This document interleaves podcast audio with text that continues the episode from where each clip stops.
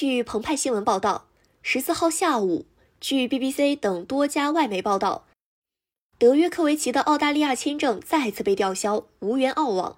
据悉，本次吊销德约签证是澳大利亚内政部长霍克做出的决定，澳大利亚副总理乔伊斯也表态支持。德约不应该拥有自己制定的规则，即使你是世界第一，但不代表你比普通公民有优越感。在我看来。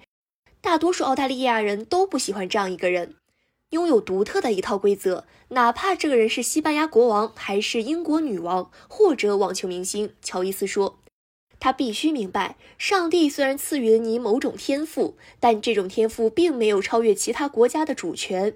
如果你闯入我们国家，又不告诉我们真相，那么我们就会让你滚蛋。”但德约并不会善罢甘休，德约律师团队透露，将立即提出再次上诉。德约律师相信，可以通过缩短口头和书面证据的方式来加快上诉审理过程。而如果再次上法庭，德约律师争取在本周日获得终审裁决，让德约不受到这场纠纷的影响，顺利出战今年澳网首轮比赛。但德约的麻烦还不止这些。据澳大利亚媒体 CNN 此前报道，德约科维奇在入境澳大利亚时瞒报了自己过去十四天的行程。在澳大利亚联邦法院近日公布的一系列文件中，文件中要求入澳人员声明在抵达前十四天内是否有其他旅行史。德约填了否的选项。德约于一月九号抵达澳大利亚，去年十二月二十五号在塞尔维亚，然而在一月二号却出现在了西班牙马贝拉。更糟糕的是，德约在去年十二月底其实感染了新冠，他却并未对外公布。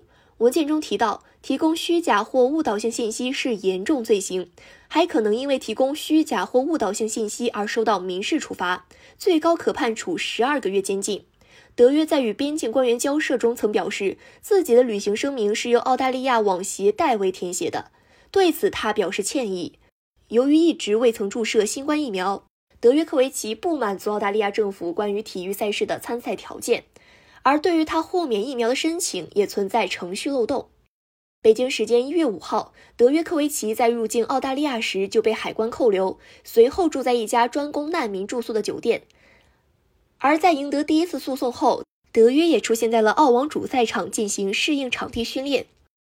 感谢收听羊城晚报广东头条，我是主播佳田。